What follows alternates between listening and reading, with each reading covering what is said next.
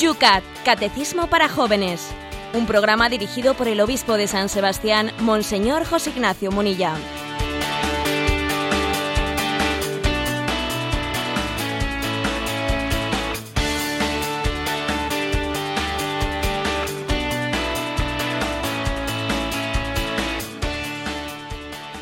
Buenos días, queridos amigos de Radio María. Comienza un día más el Yucat, un espacio de radio que de lunes a viernes durante toda esta temporada te ha acompañado en Radio María de la mano del obispo de San Sebastián.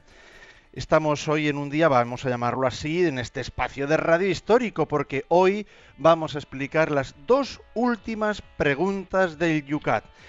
Amanece en San Sebastián, escuchábamos ahora mismo los servicios informativos de Radio María con 16 grados y frentes lluviosos en el norte de España anunciados y en San Sebastián una realidad, 16 grados. Por Madrid, ¿cómo están las cosas, Cristinas? Muy buenos días. Muy buenos días, pues aquí estamos con 18 graditos, pero el sol hoy va a estar un poquito oscuro. Bueno, pues así, comenzamos con ese espíritu, con la misma alegría con la cual comenzábamos el primer día, con esa misma y después de una buena ruta, este último programa del Yucat en Radio María. Buenos días, José Ignacio. Muy buenos días. Y la verdad es que no podemos sino darle gracias a Dios por habernos permitido ser instrumentos suyos, porque eso somos, eh, ni más ni menos tampoco. Bueno, deciros que concluimos hoy la explicación del Yucat. Mañana, si Dios quiere, nos vamos a dedicar un programa entero, el programa de mañana viernes, bueno, pues a atender preguntas, que hace mucho que no dedicamos un programa entero a atender preguntas, y también a explicar un poco pues cómo va a ser el futuro. ¿eh? Radio María está haciendo una nueva programación para el inicio del curso y bueno, pues lo vamos a, ¿eh? la vamos a explicar cómo va a ser a partir de ahora este espacio de 8 a 9 de la mañana. Eh, ya, lamento, eh, pero no os vais a deshacer de mí tan pronto, eh, tan fácil. No, también si Dios quiere tendremos alguna forma de continuidad con una nueva forma y lo vamos a explicar, eh, pero confiamos en, en, que caminamos y avanzamos, avanzamos pues aportando en cada momento lo que pues lo que el Señor nos puede pedir. Tenemos, cada uno de nosotros tenemos pues unos talentos del Señor que tenemos que poner a su servicio y los vamos discerniendo. Pues eh, estos años de una manera, los próximos años de otra. Bueno, de eso hablaremos mañana, ¿de acuerdo? ¿Eh? Mañana dedicaremos el, el, día completo a hablar de, de, del futuro, ¿no? De este espacio de, de, Radio María de 8 a 9 de la mañana. Y, y, ahora pues vamos con todo el cariño como si fuese el primer día, ¿eh? como si fuese el primer día. Y yo recuerdo que en algunas sacristías hay por ahí una, un letrerito cuando se está revistiendo el sacerdote que dice, sacerdote, celebra esta misa como si fuese tu primera misa. Celebra esta misa como si fuese tu última misa. Con la misma devoción, con el mismo cariño, vamos a por el programa de hoy, que se llama el...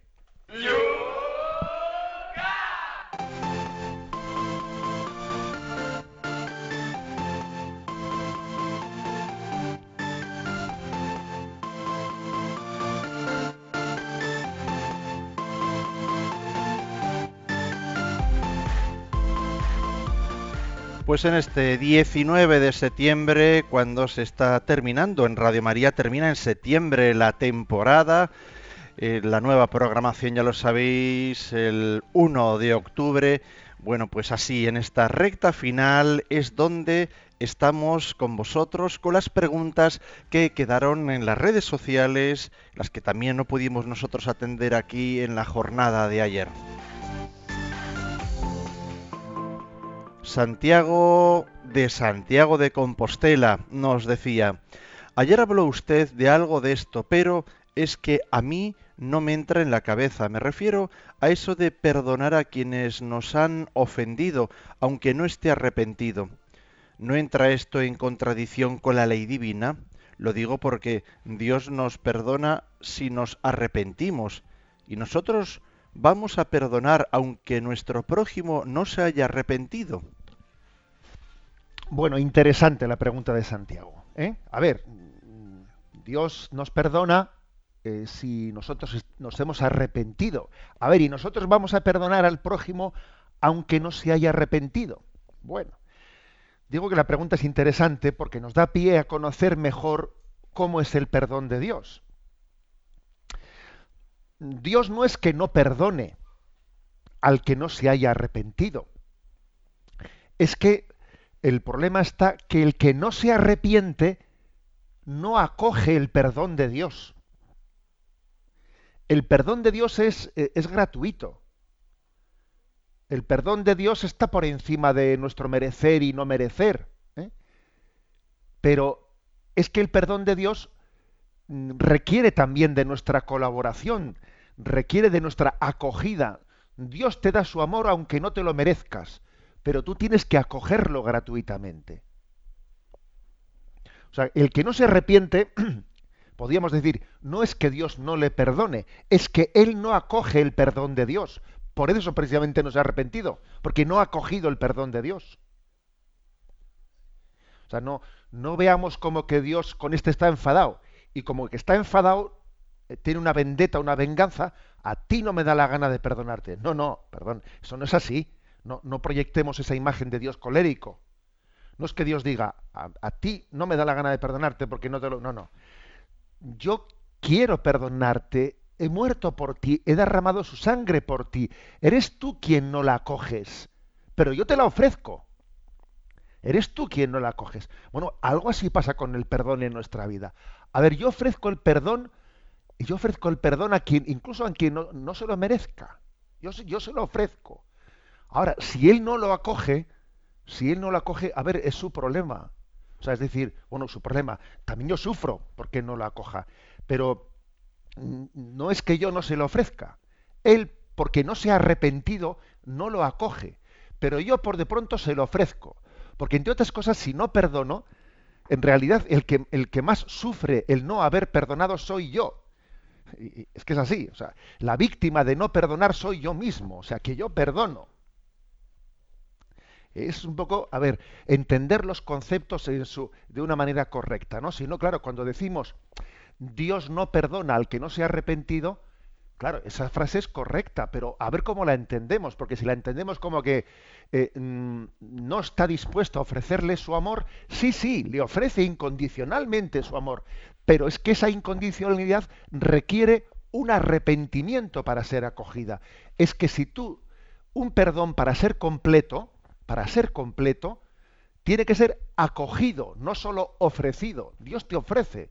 Ahora, si tú no lo acoges, digamos que la oferta del perdón de Dios se ha frustrado, entre comillas, se ha frustrado porque tú no la has acogido. También puede ocurrir que una persona, a ver, una persona que se ha comportado mal conmigo, yo digo, a ver, ya, yo voy a perdonarla. Y él, él no se arrepiente. Bueno, pues mi, mi perdón está ofrecido, aunque no esté acogido, pero está ofrecido. Desde Málaga, Toche nos dice, a mí en teoría me parece maravillosa la doctrina del perdón que nos predica el Evangelio, pero el problema es la práctica. Quiero decir que en la práctica se me revuelven las tripas y no sé si consigo perdonar. Sí, eso me recuerda una frase famosa que dice, ¿no? Todos dicen que el perdón es una idea maravillosa, ¿eh? Hasta que tienen algo que perdonar. Entonces ya la cosa comienza a cambiar un poco. Ahí en ese momento ya entra en contradicción. Es maravillosa la doctrina del perdón. Claro, el problema es cuando me toca a mí perdonar. Bueno, vamos a ver, eso de que se nos revuelven las tripas, eh, no tenemos que asustarnos ante ello.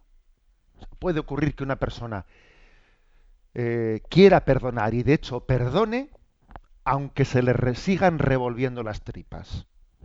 Porque eso de que se me revuelvan las tripas, cuando determinada persona pase delante mío, cuando se me, me recuerda un episodio, esto que se me revuelve las tripas, en el fondo pertenece, pues pertenece a un estrato de nuestra psicología que no es totalmente controlable. O sea, es decir, que es que hay personas que son eh, muy sensibles y entonces eh, el, recuerdo, la memoria de esto, me, vamos, me revuelve interiormente.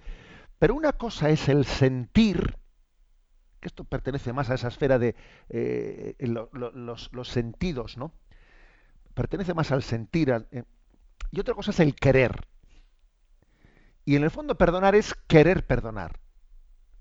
Aunque, eh, pues, pues, por ejemplo, hay personas que tienen, o que tenemos, digo, ¿no? Lo digo porque yo me doy cuenta que a veces cuando en la dirección espiritual ves que hay personas mucho más sensibles que tú, que les cuesta perdonar, etcétera, yo a veces suelo decir, qué suerte tengo de, tener una, una psicología, digamos, más, eh, a ver, olvidadiza, que pues que alguien te dice una cosa, que es que ni te acuerdas, vamos, o sea, que es que, a ver, eso, la verdad es que los que tenemos esa forma de ser, pues igual tenemos una cierta ventaja, porque es que más que perdonar es que las cosas, a ver, no te ofenden tanto, no te ofenden, es que casi se te olvidan las cosas, ¿no? Bien, pero hay personas que, que, tienen una memoria visual que es que lo recuerdan todo y, se les queda clavadito, ¿eh? se les queda clavadito. Ahí también hay algo, pues de una sensibilidad que con la que hay que tener paciencia, pero lo importante es querer perdonar. Eh, a mí cuando una persona, pues en el sacramento de la penitencia, etcétera, me pregunta, yo, yo quiero perdonar, pero no sé si puedo tal. ¿Qué, es lo que, tengo que hacer? usted rece por esa persona a la que usted quiere perdonar. Si usted de hecho reza y reza con fe ¿eh? y con esperanza por esa persona a la que usted quiere perdonar, ya la está perdonando implícitamente. ¿eh? Creo que hay que distinguir, por tanto, entre querer perdonar y, una, y un nivel de, de sentimientos ¿no? que no es fácilmente controlable. Desde Valencia, Sonia nos pregunta si el perdón es un acto interno o si tiene también alguna dimensión social. Eh, claro que tiene dimensiones sociales. ¿eh? O sea, no. Mm, es que no hay una división entre lo interno y lo externo. Hoy en día nuestra sociedad laica es muy dada a decir, no, a ver, distingamos lo interno de lo externo. ¿eh? Eh, y, algunos dicen, la religión es un acto interno, que no pretenda tener manifestaciones externas. No.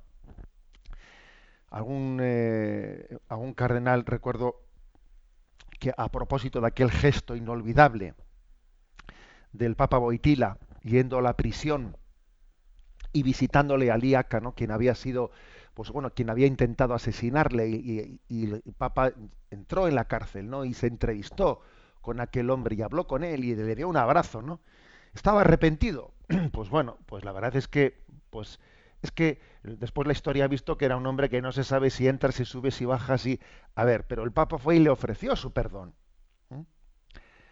Y entonces, bueno, algún cardenal comentaba este acto, ¿no? Y decía que gracias al Papa Boitila, el perdón se volvió un hecho público, un hecho político, un hecho social, un hecho notorio. O sea, Juan Pablo II en aquel acto, ¿eh? en aquel acto, además lo hizo, a ver, dijo, ¿voy a llevar conmigo cámaras para retransmitirse en directo? No, porque es una, pero que cuando estoy yo allí, que se saque una foto y a posteriori se mande, ¿no? A posteriori. ¿eh?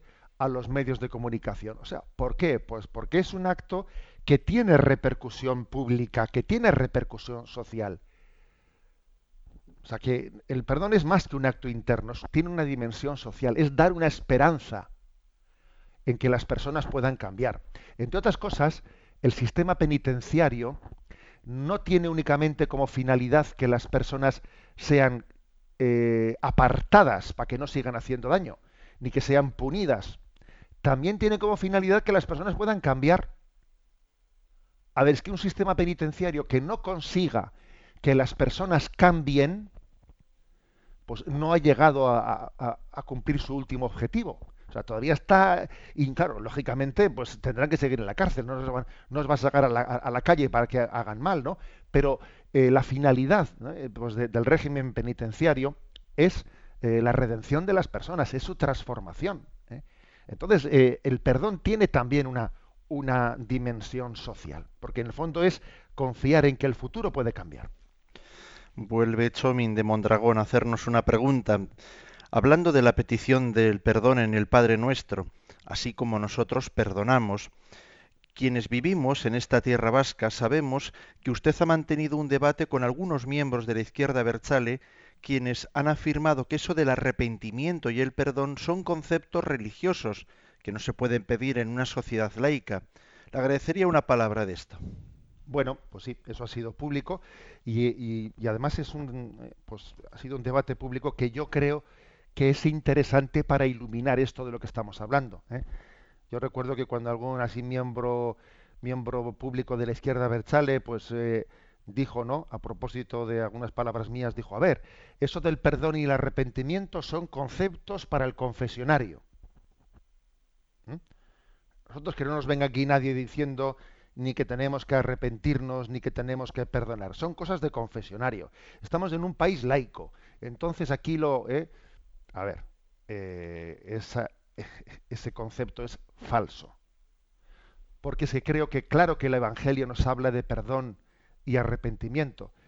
Pero es que el perdón y el arrepentimiento no pertenecen únicamente ¿no? a la esencia del Evangelio, sino pertenecen a la esencia de la dignidad humana. O sea, no solamente forman parte del corazón de la moral cristiana, sino de una ética racional. Una ética racional. ¿eh? Entonces, claro que es importante, ¿eh? claro que es necesario, pues que para pedir el fin del terrorismo no solo se pida el dejen ustedes de matar, no, es que lo que no es que lo que no tiene sentido de aquí en adelante tampoco lo ha tenido de aquí hacia atrás. Y por lo tanto yo si no tengo un arrepentimiento, si no tengo un arrepentimiento, estoy construyendo bajo unas bases absolutamente falsas, porque vamos a ver, es que ¿de, qué se trata? ¿De que yo ahora vea que mm, políticamente me es más rentable dejar la violencia? O sea, la paz es cuestión de rentabilidad. Si me es más rentable dejar de matar, dejo de matar o si estoy casi, si, la policía me está pisando los talones y ya veo que ya me tienen vencido, ahora por conveniencia dejo, el terrorismo, porque ya estaba a punto de perder la partida. ¿o qué? A ver, ni por rentabilidad ni por necesidad, sino por convencimiento. Es que, es que la auténtica, ¿eh? la auténtica construcción, construcción de un mundo nuevo se basa en el arrepentimiento, que es el que permite volver a nacer de nuevo, que dice el Evangelio. ¿no? Y desde el punto de vista de una ética social, digamos, la capacidad de regeneración del ser humano. Es que en el fondo, en el fondo, quien dice esto de que ah, eso de arrepentirse eso son cosas de confesionario, nosotros somos laicos, es que eso es no creer en el ser humano. Es no creer ¿no? en la capacidad del hombre de volver a nacer de nuevo, de regenerarse, de construir un, un futuro nuevo. ¿no? Luego, digamos que el perdón y el arrepentimiento no solamente forman parte de la moral cristiana, que sino que son inherentes. De lo contrario, son inherentes a la, ética, ¿eh? a la ética natural. De lo contrario, eh, construiríamos una política, una vida pública sin ética. y una vida pública y una vida política sin ética, eso ya lo intentó hacer Maquiavelo y se llama el maquiavelismo, ¿no? que es decir, eh, ir, por la vía práctica ¿no? para, para, pues, para, conseguir mis intereses, pero dejando a un lado la ética. ¿eh? No, la política sin, ¿eh? sin ética es el maquiavelismo y nosotros queremos, entendemos que la ética está presente ¿no? en, la, en la vida pública y en la vida política. Desde Madrid, Maribel, me quedé perpleja al escucharla ayer decir que las tentaciones nos hacen crecer eso de que Dios utiliza de la acción del demonio para santificarnos. No es demasiado atrevido, dice. Si es que Dios se las trae. Quiere decir que verdaderamente eh, algunos piensan que Dios es, eh, pues bueno, pues mm, no sé, alguien que huele, eh, el, ser divino, como que huele a una, a una a una estrategia absolutamente pasada, trasnochada. No, no, Dios es atrevidísimo, claro que lo es. Dios es muy atrevido. Me, recuerda esta pregunta de Maribel una farse de famoso Padre Pío, que el Padre Pío también se las traía, ¿no? Decía el Padre Pío, si se consigue vencer la tentación, esta produce el efecto de un lavado en la ropa sucia. Esto decía él, que es lo mismo que la, que la doctrina cristiana. ¿no? Si se consigue vencer la tentación, esta, la tentación, produce el efecto de un lavado en la ropa sucia. Y eso es lo que hace, lo, que hace Dios. Dios. Dios si permite que seamos tentados es porque de esa tentación puede, ¿eh? puede, debe, debe, ¿no? En el plan divino, ¿no? Pues eh, surgir en nosotros, pues el crecimiento, el crecimiento en la gracia. Esto es como como cuando mm, no es lo mismo que un pez, eh, que un pez sea de esos que se deja llevar por la corriente, de esos que suele estar en las desembocaduras del río, ¿eh? como aquí en San Sebastián, que están los corcones pues donde, donde sale el, desagüe del agua, ¿no? Ese tipo de pez tiene una calidad muy distinta que, por ejemplo, el salmón, que va remontando el río eh, y va saltando en contra de corriente hasta intentar llegar allí donde nace el río. Es otra calidad de pescado. es decir, es que nosotros, en la medida en que nos enfrentamos con la tentación, nos vamos purificando y, nos vamos santificando. Y terminamos en Melilla, donde Roberto nos dice, con esto de las tentaciones, para mí el problema está más en detectarlas que en vencerlas. Y es que me parece que las tentaciones se disfrazan mucho y cuesta desenmascararlas, ¿no le parece? ¿Y qué podemos hacer? Bueno, pues por eso Jesús nos dijo, ¿eh? velad y orad, porque claro, que no os metan gato por liebre. Velad y orad es como, ojo, que no te metan gato por liebre. Aprende a desenmascarar. Y para eso es coger, a ver, coger un instinto evangélico que diga, esto es tentación. Esto es de Dios, esto no es de Dios, esto no puede venir de Dios. O sea, coger olfato evangélico, instinto evangélico, para distinguir las churras de las merinas, como se dice, ¿no? Y es verdad eso que dice Roberto, es verdad eso de que aquí la tentación tiende siempre a esconderse. Claro, si el tentador nos presentaría el mal por el mal, hombre, a ver, el mal por el mal no solemos ser tan tontos como para, ¿eh? para elegirlo. No, él, suele presentar el mal escondido, escondido en el bien. Ahí te, y ahí te meto gato por liebre. Y por ejemplo, ¿no? Pues eh, o por ejemplo, es muy, es muy eh, frecuente que hoy en día a las tentaciones se les pretenda decir, bueno, son tendencias, en vez de decir son tentaciones, ¿no? O pues a, a la gente que, a la pedantería, no, es una persona muy brillante, perdón, es un pedante. ¿eh? Eh, pues yo qué sé, pues a, al amor a veces se le quiere llamar sexo. No, perdón, es sexo, no le llames amor. ¿eh? A, veces a lo, se le quiere llamar a todo lo como, como, identificar nuevo con bueno. No, hay cosas que son nuevas, pero no son buenas. ¿Eh? O, por ejemplo, eh, se quiere decir todo lo, lo, clásico es caduco. No, las cosas clásicas no quiere decir que sean caducas. O, por ejemplo, a veces a la comodidad, ¿eh? o mejor dicho, a la indecencia se le quiere llamar comodidad. No, perdón, es indecencia. No le llames naturalidad, no le llames tal, ¿no? O a veces, por ejemplo, pues eh, a, la, a, la, majadería se le quiere llamar creatividad. No, perdón, es un majadero. No le, o sea, es decir, existe una tendencia continua, ¿no? A, al enmascararse. El tentador es muy carnavalero. ¿eh? Satanás es muy carnavalero.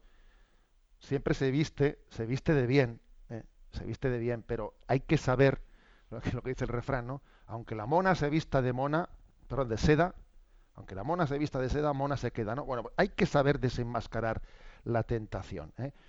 Entonces, ¿qué podemos hacer? Pues es tener una vida de oración intensa y vivir cerca ¿no? de, de, quien nos ayude en el discernimiento espiritual. Lo de que cuatro ojos ven más que dos eh, también es muy cierto en la vida espiritual dejarse acompañar en ese discernimiento y tener oración para ir creciendo en sensus espiritual, ¿no? en un sentido de discernimiento.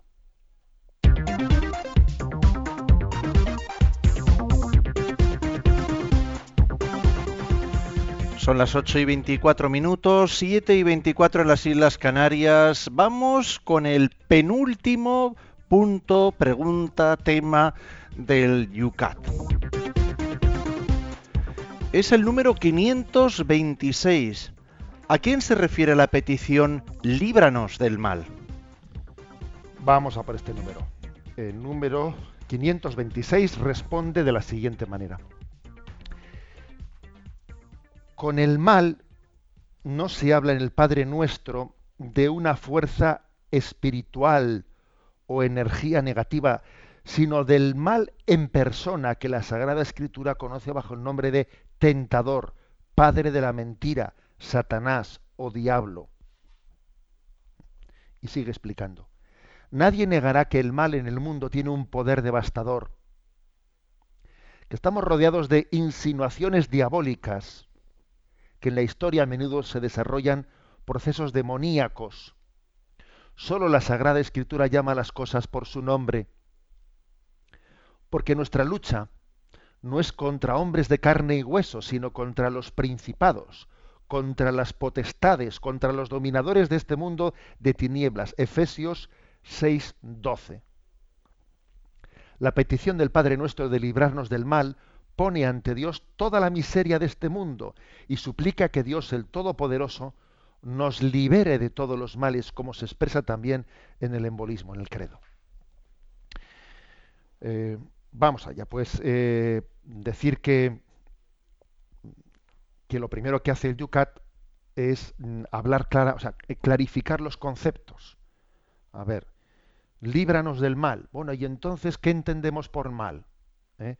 Pues a ver, entendemos por mal eh, una, una concepción así más bien moral, difusa, ¿eh? porque bueno, a ver, podría, podría entenderse así. Entendemos el mal como la, la, visualización de, de, de, lo que ocurre en el mundo cuando no, no, no, no, no habla del mal en un concepto moralista en primer lugar. No. Habla del mal, se refiere el mal en primer lugar al maligno. Líbranos del maligno, líbranos del mal, eh, literalmente, digamos, en una traducción, eh, en una traducción, digamos, eh, pegada a la realidad, es líbranos del maligno. Del mal que está capitaneado por Satanás, para entendernos. ¿Eh? Es verdad que el mal tiene, es un concepto también moral, pero es que antes de ser moral es un concepto teológico y hace referencia a un ser personal, a unos seres personales, para entendernos, que son Satanás y sus ángeles. ¿eh? Bueno, em, ¿qué decimos de Satanás?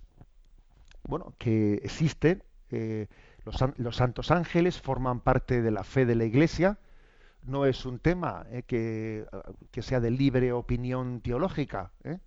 Hay otras cuestiones que son de libre opinión teológica, pero la existencia de los ángeles ha sido definida por distintos, ¿eh? por distintos concilios y también la existencia de los ángeles caídos. En el Apocalipsis, capítulo 12, versículo de 13 al 17, se habla de cómo Satanás se fue a hacer la guerra al resto de los hijos de Dios Satanás es vencido, es vencido, y entonces en esa condición de ángel caído, eh, pues tiene, mm, tiene un influjo tentador hacia la humanidad, un influjo tentador que es limitado por el poder de Dios. Mm, Dios no le permite a Satanás una, un poder absoluto, ni mucho menos, ¿no? sobre, sobre el ser humano, sobre la historia de la humanidad, pero es verdad que tiene una capacidad de influjo fuerte. ¿eh? Eh, la fortaleza de Satanás es, como, un ser angélico, es muy superior a la nuestra, pero claro, es, es infinitamente inferior al poder de Dios. De ahí que también nosotros digamos eh, con San Pablo, si Dios está con nosotros, ¿quién estará contra nosotros? O sea, nosotros no tememos a Satanás. No le tenemos miedo. ¿eh? Lo que tenemos miedo es a, apartarnos de Dios. A ver, ese es el, el, santo temor de Dios. Yo tengo miedo no a Dios, sino a apartarme de Dios. A eso es a lo que tengo que temerle. Ah, todo lo temo de mí, no, no lo temo de Dios. No, yo lo que temo es de que, ¿qué será de mí si yo mm, le doy la espalda a Dios? ¿Qué es la criatura sin el criador? Vamos a ver. ¿Qué es el hijo sin el padre? Ese es el santo temor de Dios. Nosotros no tenemos, eh, no, tenemos temor a Dios, que es nuestro Padre, ni siquiera tenemos temor al demonio, que nada puede en nosotros si vamos de la mano de Dios. ¿eh? Dicho, dicho de esto. Pero obviamente, un signo de nuestra confianza en Dios es decirle, Señor, yo sé que, yo sé que por mí mismo que por mis solas fuerzas yo nada puedo ante, ¿eh? ante, ante, el tentador, ante Satanás y sus ángeles. Por lo tanto, líbrame. Por lo tanto, de alguna manera me acojo, ¿eh? me acojo a tu gracia, me acojo a tu, a tu providencia. Bueno, dicho esto, eh, aquí también el, Yucat hace una referencia a que en momentos determinados eh, los procesos demoníacos, el poder devastador del demonio, eh, son muy notorios, eh, son muy notorios en la historia, son muy notorios en la, en la sociedad, son muy notorios en nuestras familias, ¿no? Como cuando le, dejamos entrar al demonio, pues cuando no vivimos en gracia, le dejamos entrar. Le dejas entrar, va tomando fuerza, va tomando fuerza, y entonces uno acaba viendo su, su influjo de una manera durísima. No, estoy, no me estoy refiriendo, pues claro, únicamente a casos pues así de libro, ¿no? Pues estilo como el de Hitler y eh, cuando una maldad llega, eh, llega casi a reinar el mundo, ¿no? Y, se convierte en un ideal, ¿no? Que esos casos también eh, son tremendos, ¿no? Puesto el caso de Hitler, de Stalin, etcétera. Bueno, hay veces que el mal es tan palpable, tan palpable, que uno entiende que es diabólico ejemplo, ¿no? aquello que ocurrió en los campos de concentración eh, de Auschwitz, etcétera. A ver, hay veces que el mal solamente es explicable, ¿eh? ya no por la debilidad de la carne humana, ¿eh? sino que es que es un mal que es diabólico en sí mismo. Pero bueno, sin irnos hasta, hasta los campos de concentración de Auschwitz, también entre nosotros somos capaces de observar que es que hay veces que el mal, es que ha entrado ya pues un odio, ha entrado ya pues una, una desmembración de la familia, ha entrado ya que uno tiene que darse cuenta de que Satanás está actuando a sus anchas y tenemos que desenmascararlo, decir esto esto no puede ser, ¿eh? estamos dejando que Satanás reine y entonces solamente cabe decir venga a nosotros tu reino y líbranos del mal. Entended que cada vez que rezamos el Padre Nuestro, en el fondo estamos haciendo una especie de exorcismo. Sí, sí, de exorcismo. Porque todos nosotros, como bautizados, somos sacerdotes, profetas y reyes. Y por lo tanto, aunque el ministerio del exorcizar está especialmente encomendado pues al obispo y a, un sacerdote que él delegue, que se llama el exorcista, etcétera, en el fondo todos también participamos de ese sacerdocio, de otra manera, no es el sacerdocio ministerial, es el sacerdocio común de los fieles por el bautismo, pero es también sacerdocio. Ojo, todos los bautizados que me escucháis, sois también en Cristo sacerdotes, con el sacerdocio común de los fieles. Y cuando rezáis, cuando rezamos el Padre nuestro, estamos, ¿eh? estamos con fe expulsando a Satanás de este mundo. Le estamos desenmascarando. Estamos formando parte de esa espada de, San Miguel, del arcángel San Miguel, ¿eh? que que es capaz de, mm, ser espada vencedora. Bueno, pues eh, démonos cuenta, ¿no? Estamos llamados a, eh, mm, a, rezar con fe, ¿eh? a rezar con fe esta oración, sabiendo que estamos desenmascarando. También esta es una oración muy ligada al discernimiento. Cuando uno dice líbranos del mal, es también decir ayúdanos a discernir, ayúdanos a desenmascarar, a desenmascarar la acción de Satanás.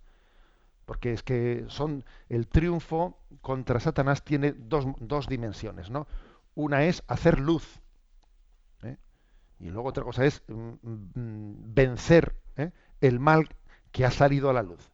Primero es conocerlo, ¿no? Y segundo es vencerlo. Bien es verdad que a veces venciéndole le conoces y conociéndolo le vences, porque esto es así. ¿eh?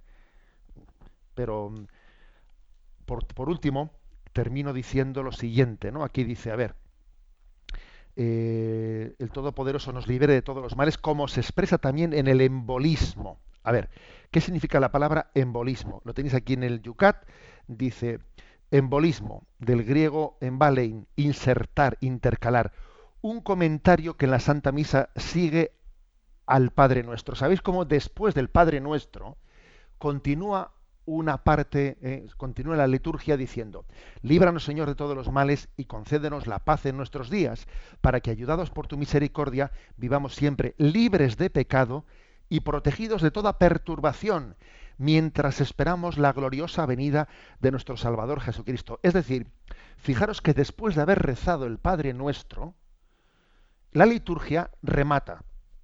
¿Y cómo remata? Esto se llama el embolismo. Remata todavía eh, haciendo, concluyendo como eso que hemos dicho, líbranos del mal. Dice, para que vivamos siempre libres de pecado y protegidos de toda perturbación. Es como un rematar litúrgicamente lo que en la oración del Padre nuestro hemos pedido, especialmente en la, en la petición que ahora estamos comentando. Líbranos del mal. Señor, yo sé, yo sé que necesito que sea Cristo, el león de Judá, ¿eh? el león de Judá, el que venga, venga a redimirnos, venga a liberarnos y en él todos seamos un hombre nuevo.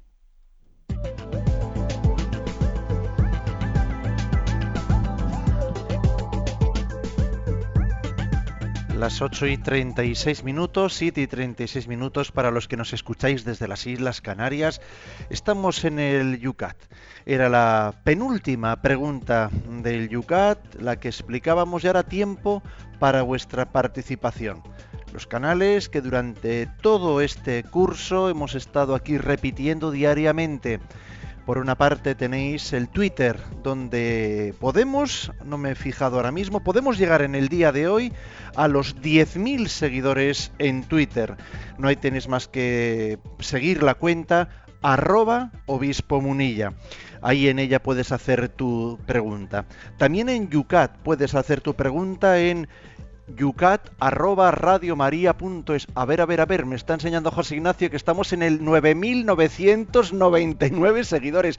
El que ahora nos esté escuchando será y pida seguir a, arroba obispo munilla será el número 10.000. Seguro que lo tenemos durante este programa. Buscaremos un nombre, José Ignacio, y le daremos la bienvenida al número 10.000. Bueno, y también en el podéis hacerlo en el correo electrónico yucat arroba radiomaria.es. Y por supuesto, tenemos a Cristina atendiendo el teléfono. Para participar en directo, 91 153 8550. 91 153 8550. ¿Cuál será el último temazo del Yucat? Bueno, pues esta vez lo ha escogido el obispo.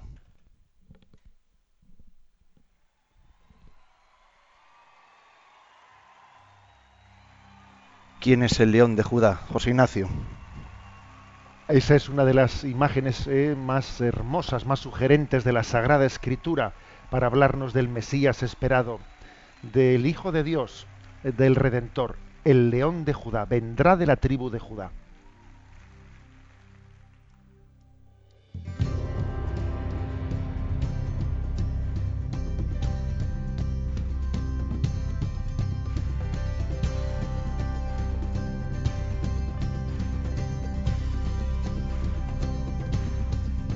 Llegó,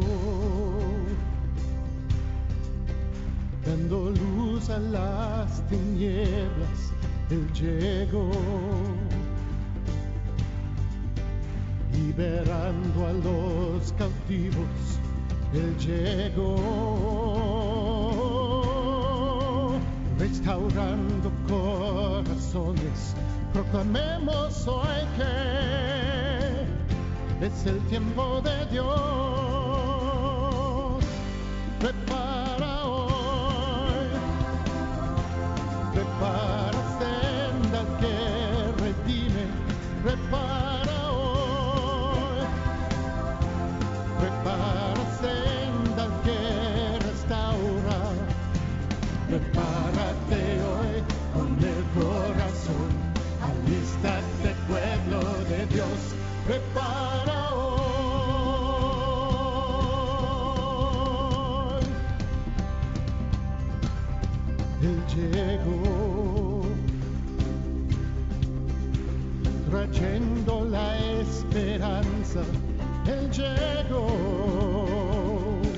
Se ha disparado el Twitter, José Ignacio, el 10.000 picaba mucho. Ha sido...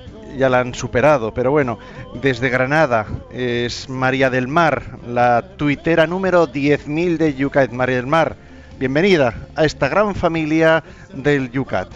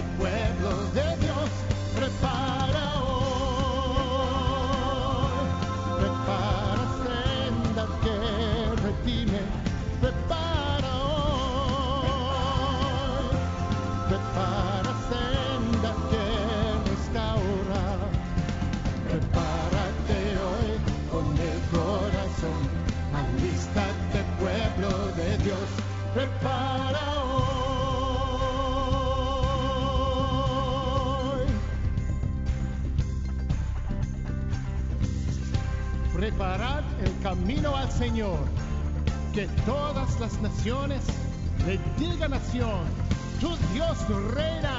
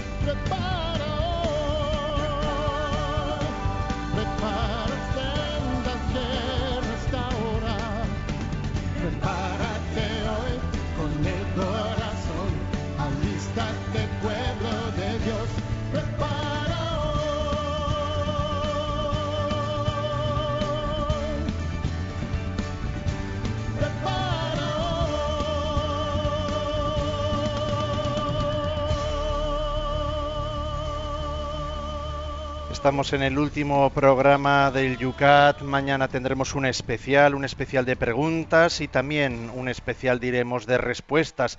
Entre ellas, pues explicaremos lo que va a realizar el obispo en la próxima temporada. ¿Cuál será la cita? ¿De qué manera? Periodicidad, etcétera.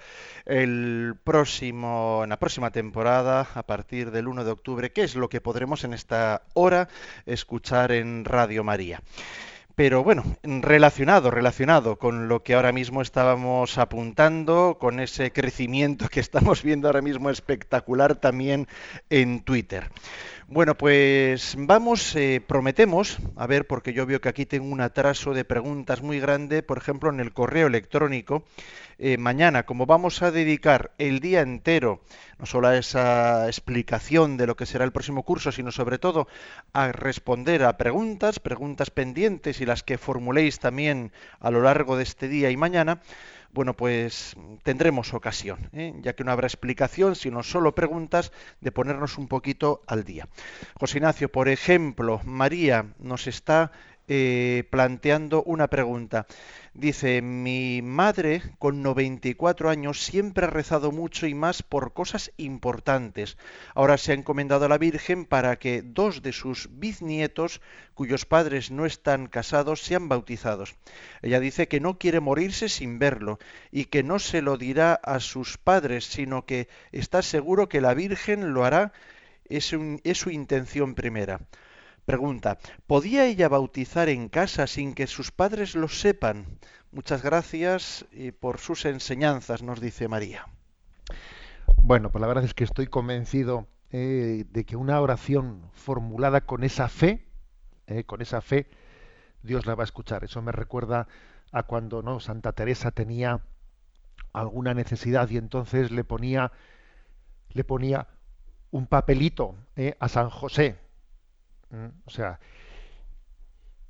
Era, era ya mu- muy, como muy devota, ¿verdad? De, de San José. Era una mujer que, de- que todas las cosas, fundaciones, etcétera, ¿no? Se las encomendaba a San José. y no se lo decía a nadie.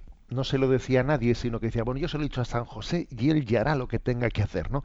Me suena un poco a este, a este testimonio de decir, yo no se lo voy a decir a sus padres, pero lo voy a pedir de una manera que la Virgen y San José lo van a, lo van a conseguir. Bueno, estoy convencido. Ahora la pregunta es, eh, ¿sería propio eh, que la bisabuela eh, eh, bautizase a esos niños ella en su casa? Bueno, yo creo que no. Yo creo que no se debe de realizar ese acto salvo que no exista, salvo que existiese pues algún riesgo, pues un riesgo de vida, etcétera, en el cual siempre eh, pues eh, prevalece, eh, pues cuando existe un, un- un momento, digamos, trágico, etcétera, prevalece, prevalece ese sentido espiritual y entonces uno puede recurrir a hacer una cosa de una manera extraordinaria, pues haciendo también lo que se dice una epiqueya, una, una- un discernimiento de interpretar qué, qué habría que hacer en un caso así. Lo lógico es que nosotros siempre pasemos por ese confiar en la potestad que Dios ha concedido a esos padres.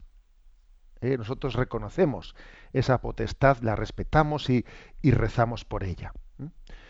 Eh, lo que yo sí que creo es que esa oración eh, de esa bisabuela de 94 años es muy poderosa y que de alguna manera esa, esa, esa oración mientras que ese bautismo no efectivamente se produzca ese eh, bautismo sacramental se produzca está también no pues eh, está también obteniendo de Dios un pre-bautismo si me permitís un poco la expresión ¿eh?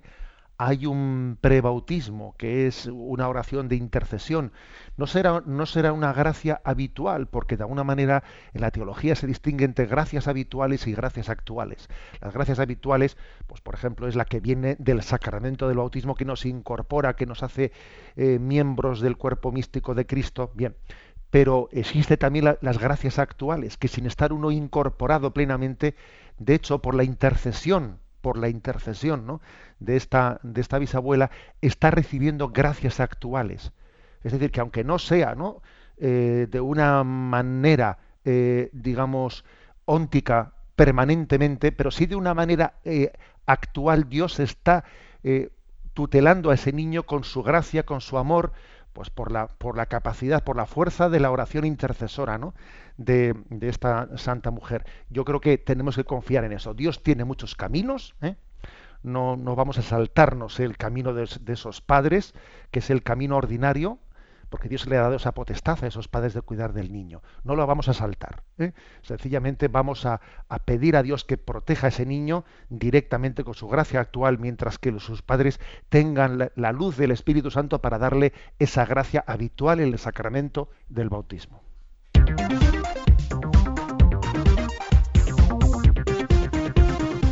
no va el tiempo, son las 8 y 48 minutos, 7 y 48 en las Islas Canarias. Y vamos con el último punto del Yucat. ¿Cuántos tiene el Yucat? 527. Y dice así el último punto. ¿Por qué terminamos el Padre Nuestro con un Amén? Y responde, tanto los cristianos como los judíos terminan desde muy antiguo todas sus oraciones con amén, con lo que quieren decir así sea. Allí donde un hombre dice amén a sus palabras, amén a su vida y su destino, amén a la alegría que le espera, se unen el cielo y la tierra y estamos en la meta, con el amor que nos creó en el principio. Vamos a ver, cuando termina la Santa Misa, yo recuerdo que siendo un chavalillo, eh, tenía pues un, teníamos un capellán en el colegio, que por cierto que todavía vive, ¿eh? y si, nos está escuchando, le doy un saludo a nuestro queridísimo padre Armalé, que fue nuestro, ¿eh? nuestro hermano sacerdote capellán en el Colegio del Sagrado Corazón de Mundaiz. Entonces él eh, nos decía, es que la misa termina y dice, podéis ir en paz. Y algunos dicen, se acabó interpretan el podéis ir en paz en como se acabó. Y él nos decía que no, que no se acabó, que es que todo empieza ahora. Por lo tanto, digamos, amén no significa se acabó. Fin, then, ¿eh? se acabó la película y sale el león. Sale el león. A ver, no significa se acabó. Precisamente hemos puesto esa canción antes del león de Judá. Es más bien todo comienza, todo inicia. Así es. ¿eh? Aquí está Cristo presente. Con respecto a, a, la traducción del amén, porque a veces yo observo que algunos, eh, que algunos suelen hacerse un pequeño lío entre, a ver, ¿cómo traducimos amén? Traducimos así sea, así es. A ver, a lo mejor es decirlo en su, en su lenguaje original que es amén y punto, ¿no? Pero amén, amén es así es y así sea en el mismo tiempo. Amén en griego, eh, que ciertamente es su, idioma original, significa así es, ciertamente así es. ¿no? También en su acepción más latina eh, significa así sea, pero es que no, es incompatible así es o así sea. A veces uno dice, no, es que si tú dices así sea, mm, bueno, parece que no tienes fe, es un desideratum, ¿eh? una utopía. No, no. es que la esperanza cristiana es cierta. Es que cuando yo en Cristo digo así sea, es que así es, es que así va a ser. Es que en Cristo la esperanza es cierta. No solamente es un deseo utópico. Por lo tanto, decir amén es así es, ya está presente Cristo en nosotros. Y es decir, así sea. Es decir, es que Cristo va a terminar de llegar y su reino se va a consumar y vendrá como juez de vivos y muertos. ¿no? O sea, es así es y así será. ¿Eh? Cristo vino, Cristo viene y Cristo vendrá al final de los tiempos. Vino, está viniendo y vendrá. Esta es la escatología cristiana. ¿Eh? Es una escatología que es un increscendo es un increscendo. La llegada de, ese Cristo, la llegada del, Hemos puesto hoy esa canción de del León de Judá, también recordando un poco esa famosa película de las Crónicas de Narnia, ¿eh? en la que, os recomiendo a todo el mundo, ¿eh? las Crónicas de Narnia, la primera y segunda parte, es una joya y no solo para los chicos, que parece que es una película que está especialmente dirigida a adolescentes, no, no, para los adultos. Os recomiendo las Crónicas de Narnia porque habla de una llegada progresiva eh, de, ese, de ese rey de Judá, de ese león de Judá. El invierno de Narnia, que era un invierno en el que no, no, entraba la luz, no entraba el sol, no entraban rayos de sol, ese invierno eh, comienza a tornarse primavera y verano. Eh, porque, porque amén ya ha llegado. Amén llegará plenamente. Esta es la manera que tiene, ¿no? Tan hermosa de terminar el, el Padre Nuestro. Es la manera tan hermosa de terminar el comentario del catecismo. Es la manera tan hermosa de, de terminar la Sagrada Escritura. Que también la Biblia termina así diciendo, Amén, ven Señor Jesús. Es que verdaderamente es la manera tan hermosa de decir, confiamos en que esta obra es una obra de Cristo y Él la lleva en primera persona adelante. No es que él vino aquí, se ausentó y nos dijese, ala, os dejo, a ver qué hacéis vosotros ahora solos. No, no, es que él continúa aquí en su iglesia y él capitanea esta batalla. Y entonces nos acordamos de aquello que dijo San Agustín. Los que en el cielo digan aleluya, puedan decir aleluya, serán los que en la tierra han dicho amén.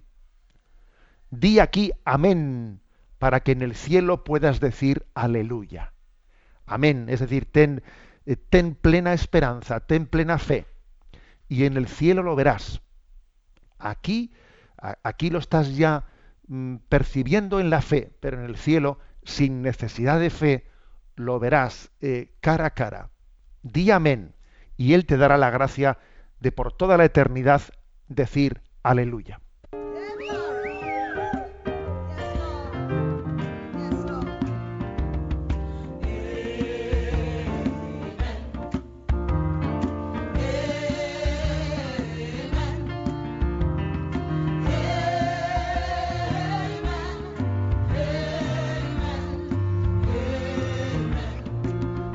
Terminamos con este Amen, con este Amén en Gospel.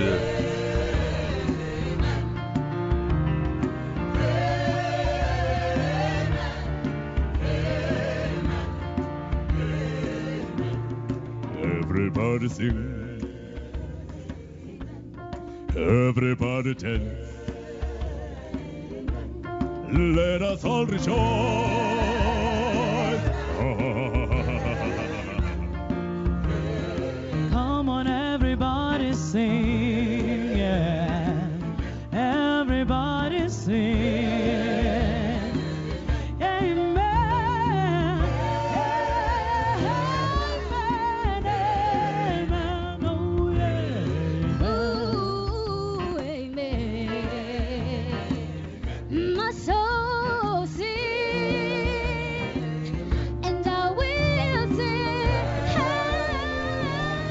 Yo creo, José Ignacio, que es un buen fondo de música para despedirnos, para dejar, bueno, pues todas las preguntas, veo que hay muchísimas mañana, ¿verdad? Mm, ponemos toda nuestra atención en todas esas preguntas que serán el broche de oro para todo este año que hemos llevado aquí, pues con ritmo, con ganas, con ilusión También hay que agradecer al Santo Padre José Ignacio esta joyita, este yucat que nos ha dejado. Pues sí, señor, será una joyita. Además, también os voy a decir que espero tener la posibilidad de poder saludarle al Santo Padre este próximo lunes y también en nombre de todos vosotros darle, darle, expresarle nuestra gratitud. Solamente podemos decir gracias sean dadas a Dios. ¿eh? Gracias sean dadas a Dios y solamente podemos terminar diciendo amén, amén. Ven Señor Jesús. Mañana, si Dios quiere, haremos un programa pues, explicativo de cómo vamos a continuar y también de responder pues, las preguntas que nos, nos puedan venir. Concluimos pues con este amén redondo que hemos querido poner como introductorio a esta bendición. La bendición de Dios Todopoderoso, Padre, Hijo y Espíritu Santo descienda sobre vosotros. Amén. alabado sea Jesucristo.